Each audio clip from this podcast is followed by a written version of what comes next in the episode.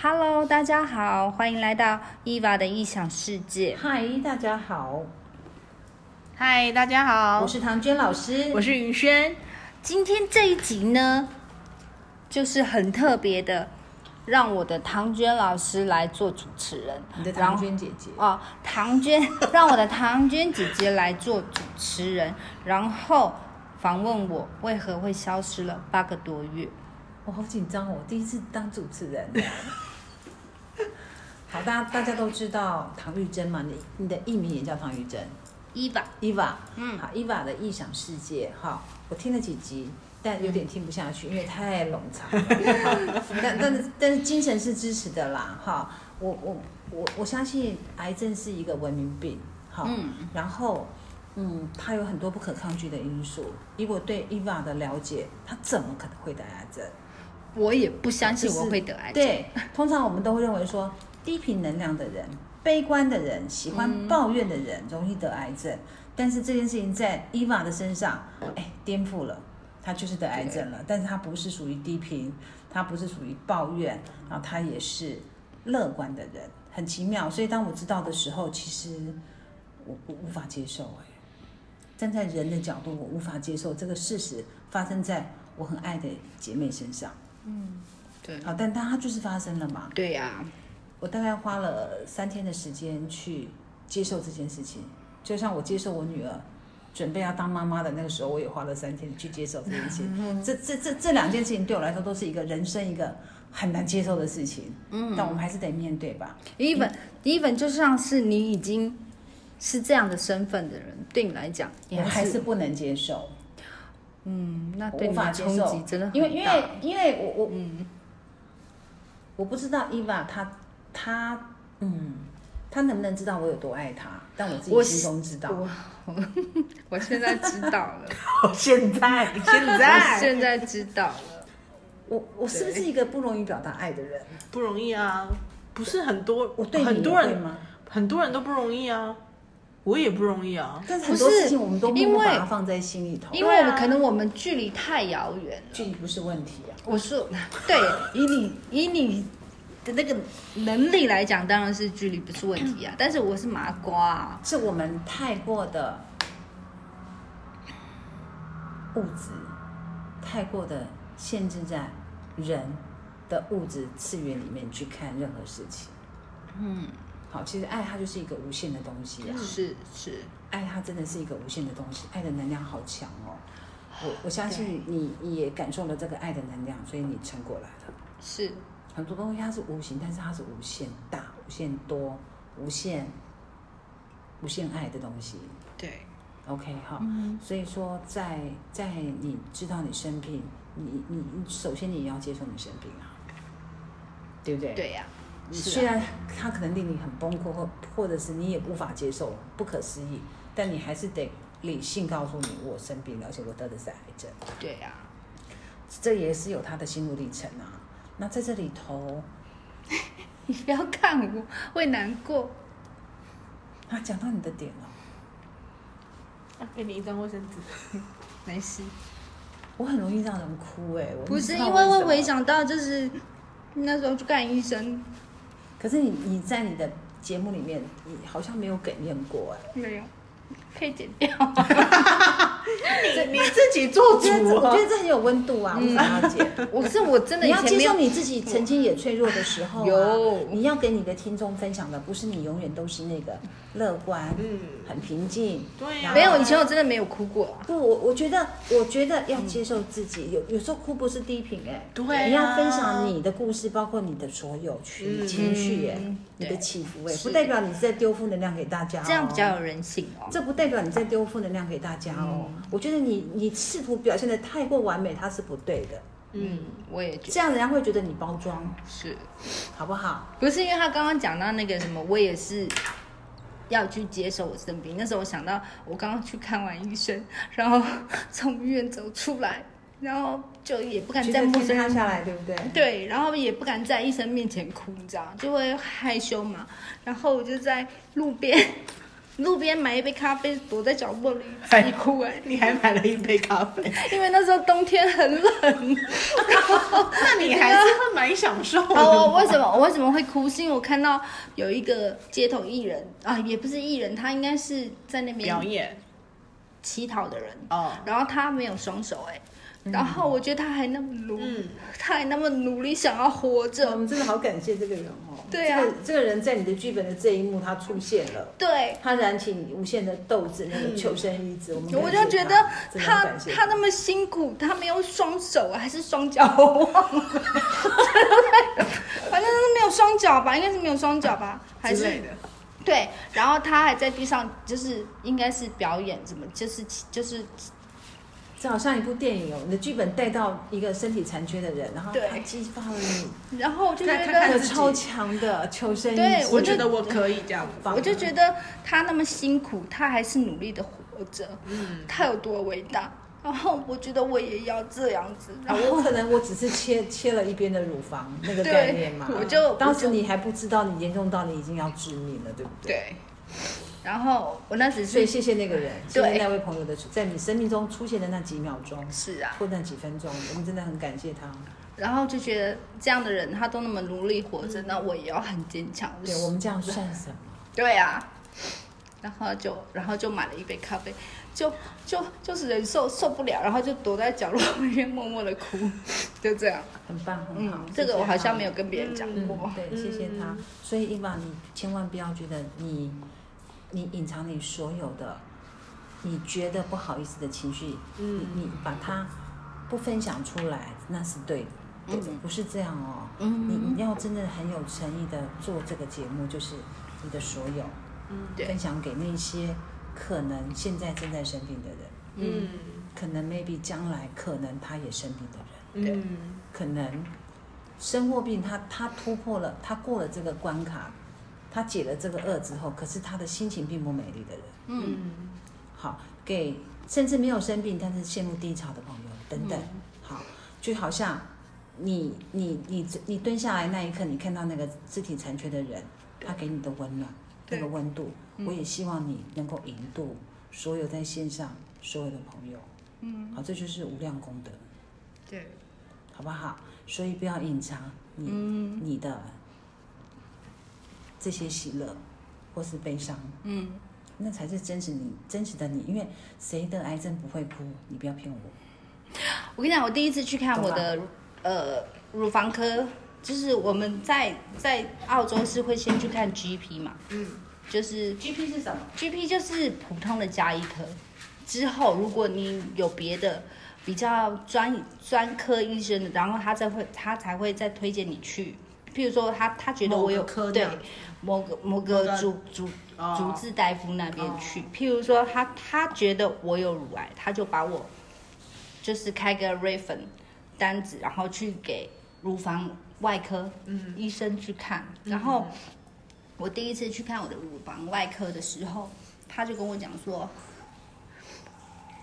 啊，那时候还不知道我已经是癌末了，因为还没有检查到我是不是已经扩散。扩散，嗯对他第一次看到我，他就是看着我的肿瘤的大小，然后我就问他，他说这个就是应该百分之九十八是乳乳癌，嗯然后我就说，那我我我接下来治疗要怎么样？一定要开刀吗？他说这个大小就一定要开刀。嗯嗯他第一次跟我讲的时候，我在他面前没有哭哎、因为我不好意思在陌生人面前哭。嗯后来我第二次再去看他的时候，他又再重复了一遍，嗯然后又说什么，呃，就说你已经转移到骨骨癌了，嗯嗯然后我才哭，然后他就他就说，哦，你能哭就好了。他说我第一次跟你讲的时候你没哭，我还以为你是不能接受，至少你现在哭他就放心了，我有释放出来嗯了，嗯嗯嗯，对。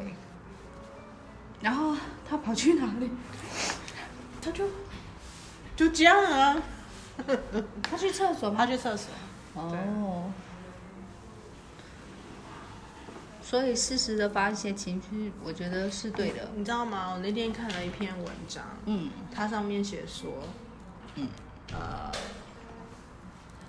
遇到事情的时候，就是先面对，对，比如说我现在就是低频，所以我就低频，而不是一直努力我要正能量。对，你要先接受你的低频，才能转为正能量。你不接受，你抗拒，嗯，你只是在拉扯。对对，就是好，你你你你你知道你得癌症了，你没有接受这件事情，你就不会去面对它，然后再去转化，是，就是那个拉扯。对，对，所以低频没关系，嗯难过也没关系。对对，不太想哭就哭出来，至少是一种发泄。对对，他把那个低频的能量宣泄出去。对，这很重要。哎，可是我自从生病之后，我很容易就就感动，或者是莫名其妙就觉得难过。哎，但是我觉得基本上，就好像我以前在金融业上班的时候，嗯哼我搭捷运，我们会看捷运捷运日报，嗯，嗯，好，然后看着只要看到一些，其实他也不怎么样的，就是稍微可怜一点的东西，你就会哽咽吗？我我我的泪水就会从从我的眼睛掉到报纸上面去，嗯，滴滴答答掉的我都不好意思。是，但我觉得那是不正常的。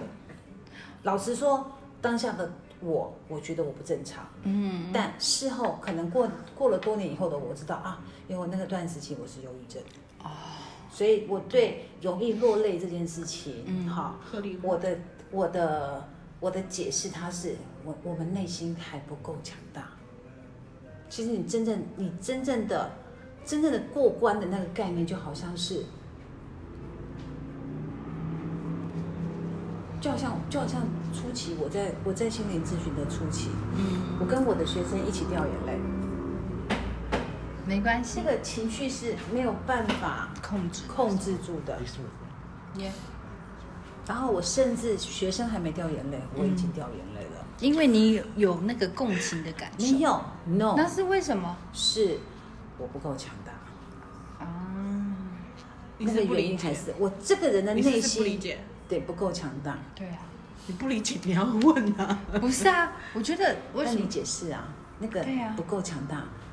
我们可以，我们可以有同理心，我们不可以轻易可怜任何人啊。对就是我可怜人家，我里面就弱了。对我同理你，但是这还是你你的的剧本对啊。哦，你的我功课，跟你，我跟云轩，我跟伊娃，我们都有各自三本剧本啊。我们的剧本不会混在一起啊。。对，可是当你把剧本都混淆在一起的时候，请问你又是谁？我是云轩吗？还是我是伊娃？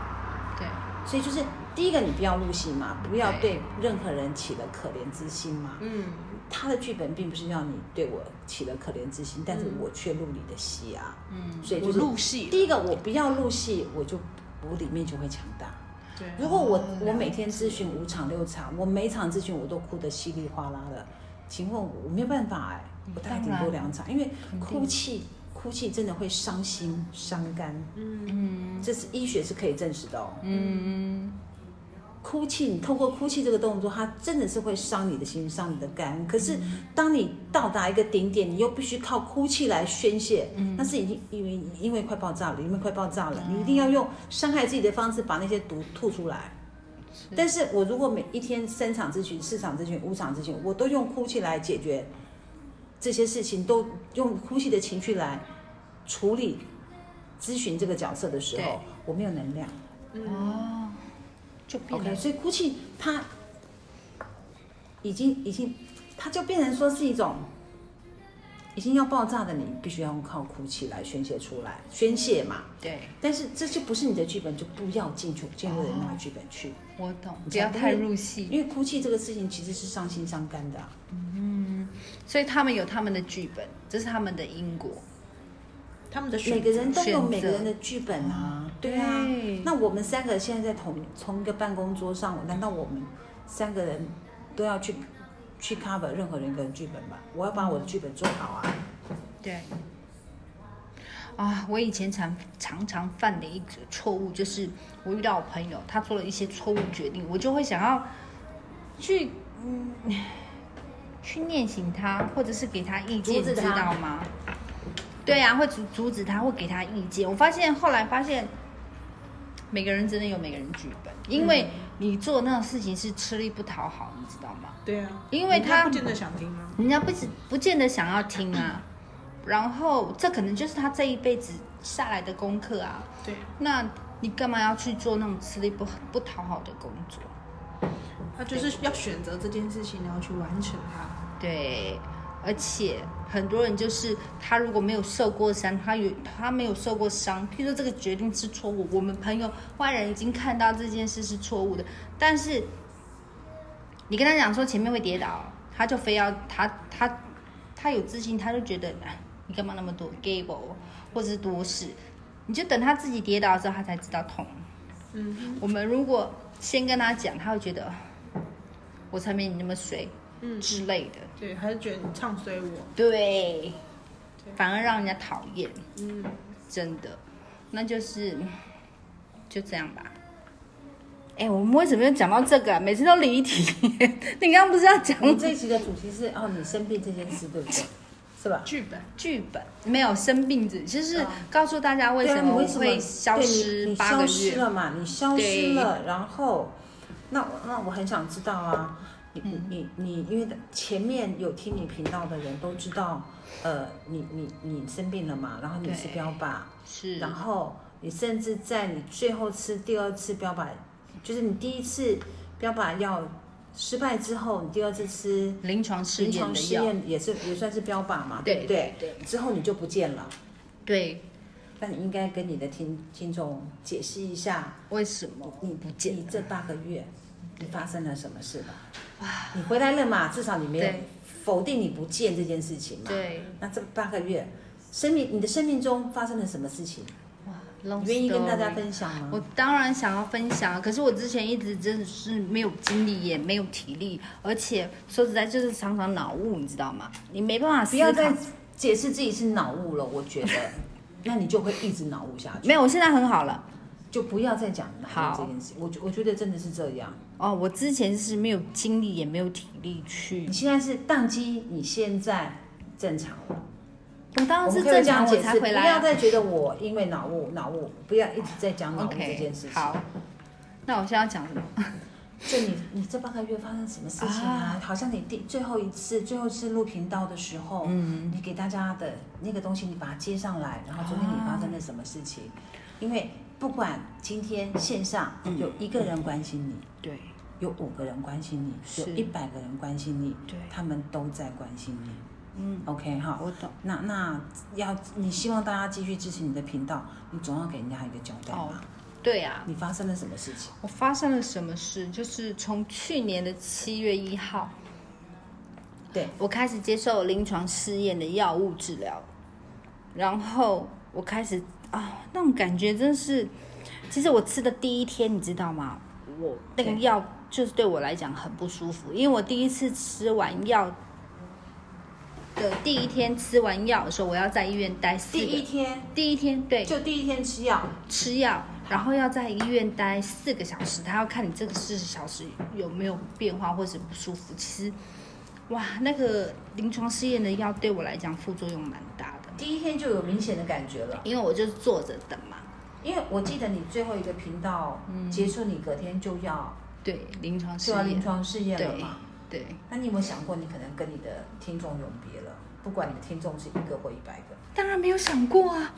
好，我如就是我我完全没有想过，因为完全没有想到就是这样，因为那个会这么痛苦，而且反应的这么快。超级痛苦，因为我第一天吃完药，就是你要待在医院四个小时嘛，他要看你有什么变化。变化，然后哦，那个药对我的副作用真的蛮大，因为你就坐着哦，你就有想要吐晕车的感觉，嗯，那你就是药物的副作用嘛。嗯，然后可是，呃，有副作用就是是正常的，每种药都会有副作用嘛。可是就是至少你还没有，就是就是顶多就是你会有恶心想吐的感觉，嗯他就给你止止晕药吃，嗯嗯然后就回家了。然后没想到那个临床试验开始真的是我人生的噩梦哎、因为我我噩梦。第一次觉得，我以为我快要死掉了耶。就第二天用了第一次用了临床药，你就觉得快死了。当然没有啊，不是第一天，就是因为那个药你就是要每天吃嘛，早晚吃嘛。嗯，可是你就是每天就不舒服啊，你们可能真的不舒服是第几天？真的不就是嗯第一天吃药就不舒服，就很明显，对，就吞下去的那一刻对就不舒服了。也没有说吞吞下去，就是吞下去可能一两个小时你就会有晕车、呕吐、恶心的感觉。哦，反胃。对，反胃。然后我这辈子从来没有觉得一个人没有行为能力是多么的可怕。那短短的一个多月让我经历那个，时候你你用了临床药的那个那那第一天是你从西安回来了，回来啦，肯哦，定你还有跟大。家分享你遇到一个可怕的房东嘛？对呀、对呀、OK 可怕的房东是在做临床试验之前哦。好，那那我记得你有一通电话求救我说你的双脚走不动是你临床试药验之前没有，之前就是你临床试验之前你就已经遇到问题了。对，那个时候对，就是哦，所以我还没做临床试验之前，我就有双脚被就是被砍断的被。砍断的感觉，我就跟你求救啊，对对对，然后。然后求救完之后有好转，然后就开始临床试验。好好转了之后，你也刚好就是接上你的临床试验。，对，嗯，然后后来我发现这个药真的是对我没有用，因为如果人就是人就是一个很奇妙，人人体是一个宇小宇宙。你如果你你 终于知道人体是个我小宇宙觉得是人人体是一个很精密的宇宙，你知道吗？你如果你生病了，你对症下药，你的循环就会变好。可是我经历过临床试验，那个药对我是没有用的。然后我我我后面再告诉大家为什么这个药对我没有用。所以你如果不对症下药，你只会不断的恶化。所以等于那个时候临床试验那个药对我来讲是无效的，因为我可以感受到我的淋巴结越来越大，还有我的那你的淋巴结的问题是在你使用临床临床之前就就已经有存在，对就代表肿了，感觉感冒了，不是感冒，就是淋巴结结已经出现了。已经出现了，哦，好，然后所以后才知道说你的扩散标靶是没有用的。是已经无效了，不是没用，是到那个阶段无效了。对，就是又在扩散了嘛，了就代表你吃的我之前九个月的八标靶药是无那效的。那个，那你你感觉到你的淋巴结出来那个时候，你人在西岸吗？对，是在西岸。所以你从有一天东岸到西岸之前是没有的。对，没有的，是有一天我那你在，西岸待了几天？我在西安待了有一个多月吗？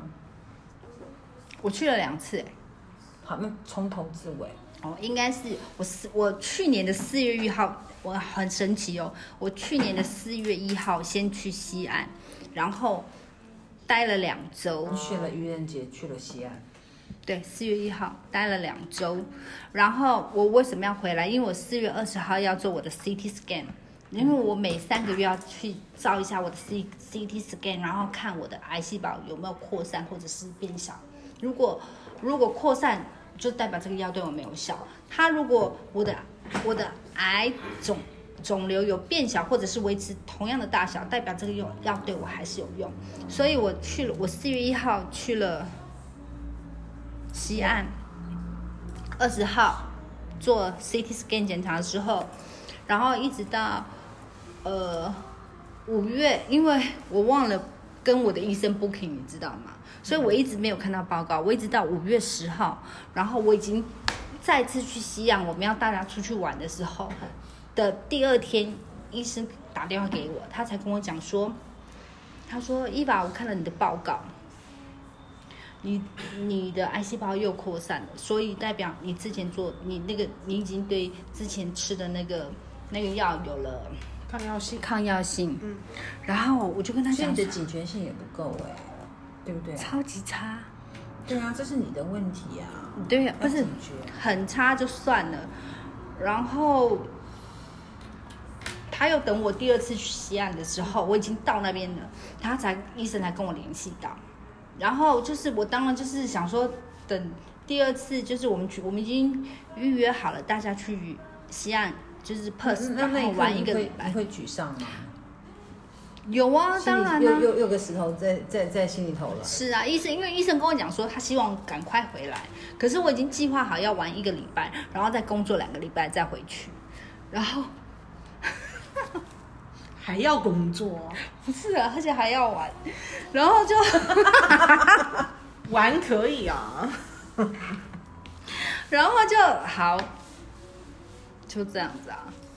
然后你知道吗？就是五月十号才回回到西亚东岸。所以你还是晚了，跟工作完了。对哇，没有，我是到六月一号才回回雪梨，所以我又再经历三个礼拜。然后我这经历三个，我又再经历三个礼拜，就是对我又再经历过三个礼拜，然后在我我呃呃工作的那两个礼拜，有一天我去皮拉提斯，你知道我怎么发现我的那个淋巴肿大的？我就是去皮拉提斯，然后回来坐坐在那个什么呃火车上的时候，我就在自己在那边摸摸摸摸，就发现哎、我淋巴结肿大哎、已经传移到淋巴。对对对，他就是因为没有，先是淋巴，甲状腺在这边摸不到，因为你知道吗？癌细胞要扩散，它是透过淋巴结，然后扩散到你所有全身所另外的器官，所以你的淋巴结会先肿大。然后就摸到我的淋巴结，我就觉得哇，心里很忐忑，然后就想说，还是等回去再去检查吧。所以我就我这个，为什么不立刻回去东岸呢？你 这样问我，我也觉得很奇怪啊。然后，而且这不是一般人会做的决定哎。就是我，好了，就怪我自己。然后我回东岸之后，因为我要接受，而且我跟你讲，我要接受你那临床，你那样高连眼皮都有涂哦。对呀、然后你知道吗？当我回到我回到雪梨的时候，因为我要接受临床试验的药嘛，必须要停再停药一个月，才能开始接受临床试验。嗯所以，我六月一号我回雪梨嘛，然后到七月一号才能开始吃药。这一个月我是不能吃吃任何药的，就是我没有在治疗的。不要再被其他药物影响。对对对对，那一个对。可是我那个时候不是跟你讲，我在家里就每况愈下哦，就是全身痛，不无法走路，就是觉得，而且我站起来双脚会抖，我觉得我就是很可怕的那种感觉，我一直误以为是我没有吃药，癌症让我这么不舒服，就又合理化。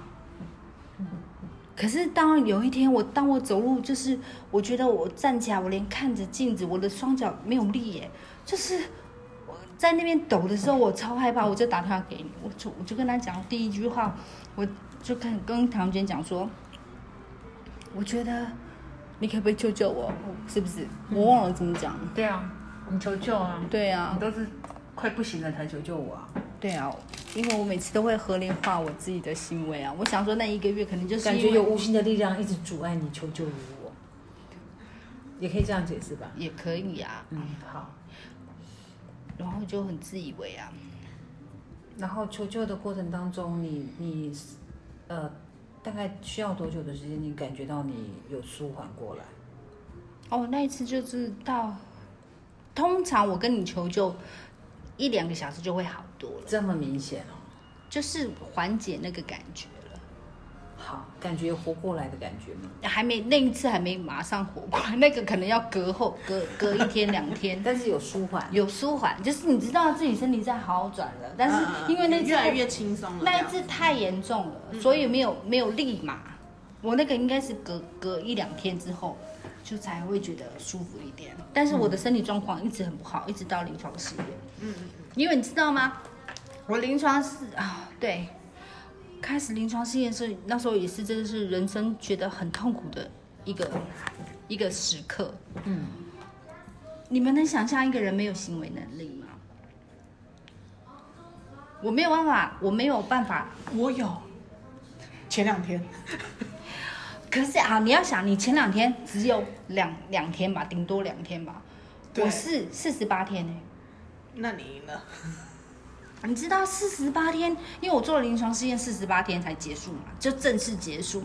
对那四十八天，我每天能做的事就是躺在床上划手机，然后划手机也可能只有划划划时间不久，不然就是在睡觉。我没办法吃，然后喝的可能也喝的也不多，因为你没办法，这是进食。嗯，我那四十八天，我瘦了八点八公斤，所以是七月一号到八月八中旬月，八月十七，哇，哇，我瘦了八点八公斤，哦，那时候觉得身材挺好。正正正经一点嘛。然后，呃，为什么会结束临床试验这个这个这个试验？你知不知道？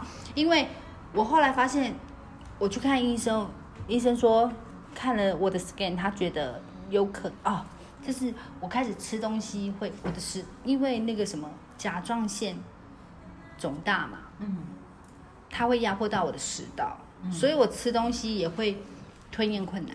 刚开始只是吞咽困难，就是你不能吃太大口，然后一直到就是为什么我会结束这个临床试验呢？是有一天，嗯，我记得是周一，啊。然后有一天，因为你知道吗？我那四十八天，我每天都必须身上都会到处痛，嗯，所以我每天必须要吃很多的普拿疼止痛药。嗯，我吃到六到八颗，哎，反正就是一天最多也只能吃八颗啦。嗯我就是不会超过那个量，嗯因为对身体不好。嗯，然后每天就靠止痛药为生，反正每天不是这里痛就是那里痛，就是很痛。嗯不吃止痛药也没办法。嗯然后有一天早上我起床，我要吃止痛药的时候，我发现那个普拿疼我吞不下去了。它会卡在你的我的食道，然后当然，当你卡在食道的时候，你会想要多喝水啊。然后我在多喝水的时候，那个水居然从鼻孔跑出来，你知道有多恐惧？呛到了吗？对啊，所以我每次喝水都会咳啊。嗯我连一杯水我没办法这样大口喝，我都要啊一点点一点点这样喝，然后当下我就真的很恐惧。然后，但是我是每周三去看我的医师，然后周我就等了两天，周三去看我的医师之后，我第一次看到他，嗯。然后我就哭了。他跟我之前说的那个医生又不一样，不一样，因为这个是这个是化疗的医师，嗯嗯，然后我看到他，我就我就哭了。我说我的状态真的很不好。他说为什么？我就说因为我前两天我居然连吞药丸的时候，我喝水都会呛到。他说哦，那这样不行。他说你立马再去照另外一个 scan。嗯，照完之后，他就说很明显，我会吞咽困难是因为甲状腺癌。嗯，然后我再告诉你，那时候才发现的，那时候才发现那一刻才知道甲状腺癌，对，所以是那八月下旬。十旬，七号。八月十七，对，因为吞咽困难或者是你喝水会呛到，都是甲状甲状腺癌的症状，症状。然后他就跟我讲说，那去照 scan，嗯，然后要确定那个呃甲状腺癌有多大。然后我就跟他讲说，有可能是乳癌，因为那时候医生还觉得我的甲状腺癌可能是原位癌哦。他就说，如果是原位癌的话，就必须做放疗，哦。放疗也可能要切除哦。哦，然后所以就必须要切片，看到底是什么扩散，或者是我的甲状腺原位癌，因为治疗的方式是不一样的。然后后来照完我的 scan 之后，两天医生看了我 scan 的时候，他就跟我讲说，不止我的甲状腺癌，嗯，我还扩散到我的肝，我肝上面也有，然后我的肾上面也有，然后同时，同时，嗯对，就是在这两这这两个月，就是扩散到这么多地方。嗯，然后医生就跟我讲说，他说我的情况很特殊，哎，我说为什么？他说至少，他当初会觉得我这个是原位癌，我的甲状腺癌是原位癌，是因为他说他所有的嗯病患，他说至少我我说他说至少他所有的病患之中没有一次没有一个乳癌是扩散到甲状腺癌的。嗯他说但是我是因为我后来做了做了什么穿刺嘛，嗯，他说我的情况很特殊，然后就决定要化疗。化疗，嗯，还是经过了那么久之后，还是躲不过化疗。哦，本来是单纯觉得吃标靶就可以了，对到最后到最后你的临床试验是很严重的，你根本就没有办法可以维生了，对你生命好像已经接续不上去了。嗯，不要说药吞不下去，你根本连食物都接受不了。因为医生说严重的话，我如果他还是一直在长大的话，我可能要住院。就是因为你吃不了东西，你要打点滴。最坏的打算，他是对这样跟我讲。他说，如果你再一直严重下去的话，你可能要住院哦，因为吃不没办法吃东西，就是要靠点滴为生啊。嗯，嗯，听到都很可怕，对，很可怕哎，对，连水都吞不下去。没办法，一杯水你没办法大大口大口喝，你只能一点点一点点喝。嗯，然后就开始就决定，后来就是呃穿刺嘛，要看它到底是原位癌或者是或者是乳癌扩散的。嗯后来穿刺之后发现是乳癌扩散嘛，然后为什么？我告诉你们为什么我做的那个临床试验对我的乳癌是没有用的，因为我的乳癌分型变了。哦，分型变了，对，因为我本来变化了变化了。我之前的药是针对我的，呃，这就是很可，就是一一些专业术语，就是乳，你会你会你会造成乳癌有三个主要的原因，一个是 PR 跟 ER 是阳性，然后还有一个是什么和 two 是阳性的话，它或它或阳性或阴性，它会不同的治疗方式。然后我之前本来是 PRE 啊是阳性，核突是阴性，对不对？所以用我那个标靶治疗。嗯，可是我这次穿刺之后倒过来耶，刚好相反。刚好相反，我的 PRE 啊变成阴性，性我的核突变成阳性，所以这个是也是不正常的变化吗？就是不正常变化啊。哦，它不是一个惯性的东西，它不是一个惯性的东西啊。就是我问医生说，有人会这样子变化，因为我之前就是之前就是反正刚好相反刚好相反，所以他也所以他的他的临床第一次的是，头一次，跟第一次跟我说是他，我说医生的呃哦他他遇见的案案案例多嘛里面？是他说也有人这样，但是不多。他跟我讲说不多，反正我就是从头到尾就是一个很特殊的一个一个病患呐、然后对，他就说，你知道，因为我我做完穿刺，他跟我讲说，你知道吗？你的你的乳房的组成的那个和那个病因的原因，居然完全跟之前是相反的，所以。我临床我临床试验的药对我没有用，嗯完全没有用，因为它是针对我之前的那那个分型去去对症下药嘛。嗯所以我这次为什么会扩散到这么多地方？因为这个临床试验里的药对我完全没有用，嗯嗯所以只能就是化疗。嗯嗯然后其实化疗，呃，有人说化疗很可怕，可是对我来讲真的是小菜一碟，嗯。因为你你跟那个什么临床试验就是完全没有效的那四十八天，对我来讲哦，无行为能能力那四十八天，对，真的，我觉得化疗真的是对我来讲啊轻松多了。嗯，反而好像因祸得福的感觉，很多事情思吗？是就是好像你前面吃足了苦头，头对甚，至你连维生的我无法维吃东西耶。生生命迹象的那个能力都没有的时候嗯，等于你跟死神擦身而过啊。对，然后好面临了化疗嘛，嗯，哎，反而觉得化疗的苦，对还好，在在你化疗阶段根本就对，可以撑得下去。而且你知道，是轻松吗？还是说呃，还是有撑？但是你觉得那都不算什么？当然不是，肯定不是舒服的，因为我还是没有办法运动啊。就是就是不算什么嘛，对不算什么跟前面前面的那个临床试验相比较的话，它根本根本就不算什么。根本就不算什么。然后一直到，因为我做的就是植三醇嘛，然后每一个礼拜一次，然后一个循环是三呃三周，嗯，我做了七个循环，然后到最后一个循环的时候，我去看我，我就是有一天见我的主治大夫，他跟我讲说你真的很棒。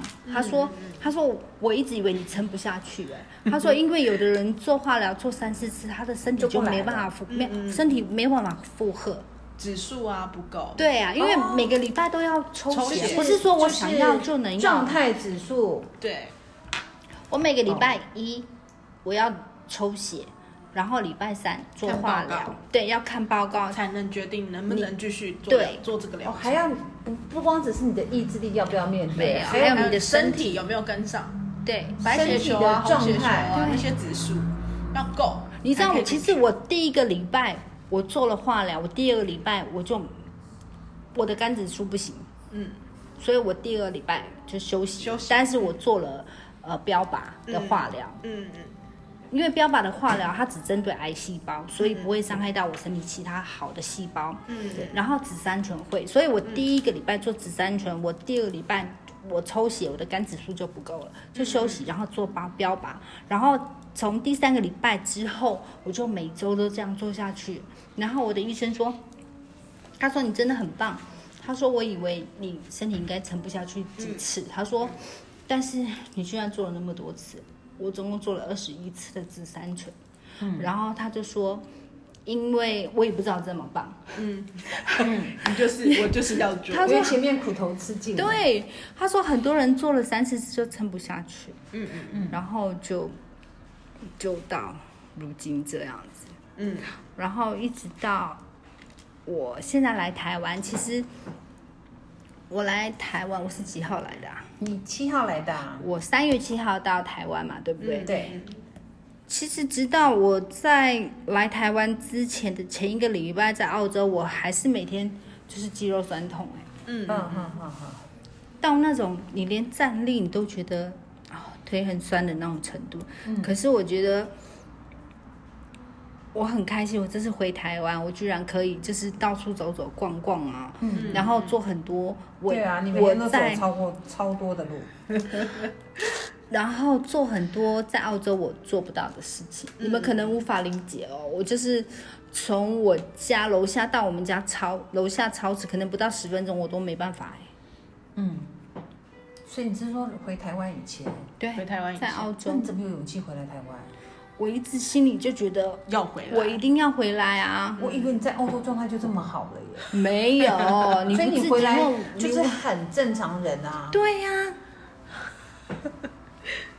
很不可思议。我昨天还跟我男朋友讲说你记不记得我在澳洲的时候，每天说我脚很酸，我没有行为能力，就是嗯嗯，然后我说，你看我现在是不是回台湾，我可以走那么多路？他说，对你很棒，因为他每天跟我在一起啊，他最清楚啊。对啊，我自己觉得也很不可思议，所以爱的力量很伟大，你说亲人的力量吗？亲人的力量，还有宇宙的力量，还有爱的力量，对真的，对，真的。嗯。然后呢？所以一样一样，我们就是无时无刻感恩天地天地，对啊感恩上苍，感恩宇宙。对，我我我，我们今天下个 Andy 好了，好啊这这一集我们下个 endy。好啊，呃。呃，其实我还是就是脱离不了身为老师的那些口吻哈，我希望你们能够忍耐啦。好不，会啊，就是我觉得我们无时无刻，我享受一杯咖啡的时候，我们要懂得感恩天地。好，我吃一顿餐食物，好的，只要不是腐臭的食腐腐臭腐败的食物，我们都要感恩天地。嗯，我赚三万块的薪水，我感恩天地；我年收收入破百万的时候，我感恩天地；我年收入破千万的时候，我感恩天地。我无时无刻不可以忘记忘本，就是天地就是我们的本，好不好？嗯我们随时随地都要感恩天地，感恩宇宙。是很高兴有这个缘分在线上跟大家有一个交流哈。我们后后续会不定期的推出一些一些分享哈，就是关于 Eva 的的生命的心路历程，还有可能会讲一些，或者是你们可以留言，你们希望探索灵学的哪一方面的问题，但是绝对绝对都与宗教无关，好不好？我们可以线上交流，线上交汇。好，拜拜。好，还没有哦啦，等一下，哦我该我要结尾，我这个哦，你结哦不是我结尾吗？没有，我结尾。好然后，如果各位对灵学这方面有问题或者是好奇，然后可以到我的 IG 或者是 IG，然后我的我的 IG 来留言，然后我们会比不定时的回答你们的问题。就是应你们所需求的部分，在不违规的情况下，我们会跟你们分享交流我们所知道的宇宙，是，好不好？好，那我们这集节目就到此为止喽。好的，我们下次再见，拜拜，拜拜。拜拜。